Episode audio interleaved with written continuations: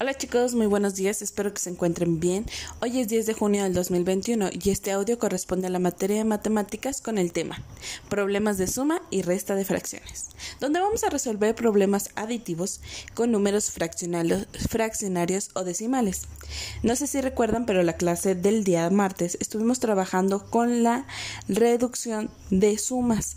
¿Qué quiere o qué significa esto? Bueno, que 3 quintos lo hacemos más pequeñito, un cuarto lo estábamos haciendo más pequeñito, esto con el fin de poder ayudar a, Jaime a resolver el problema que se les mencionaba. Recuerden, escribían las fracciones equivalentes a tres cuartos y un cuarto y luego rodeaban las que tuvieran el igual denominador. Denominador es el número que se encuentra en la parte baja en carácter común y en la cuestión del braille es el número que se escribe de manera normal. Les recuerdo, en braille, para escribir una fracción, escribimos el signo numérico en posición baja, siguiente al, signo numérico, colocamos en posición baja el número que queramos trabajar. En este caso, si es 3 quintos, pues ponemos el 3 en posición baja.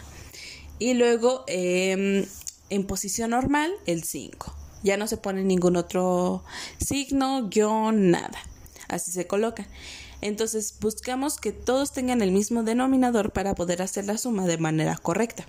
Ya que tengan anotado la fracción equivalente con el mismo denominador, ustedes van a sumar la fracción con igual denominador. Entonces por ahí tienen actividad de resolver las siguientes operaciones. 3 quintos más 3 octavos. Les recuerdo, hay que buscar el mismo denominador.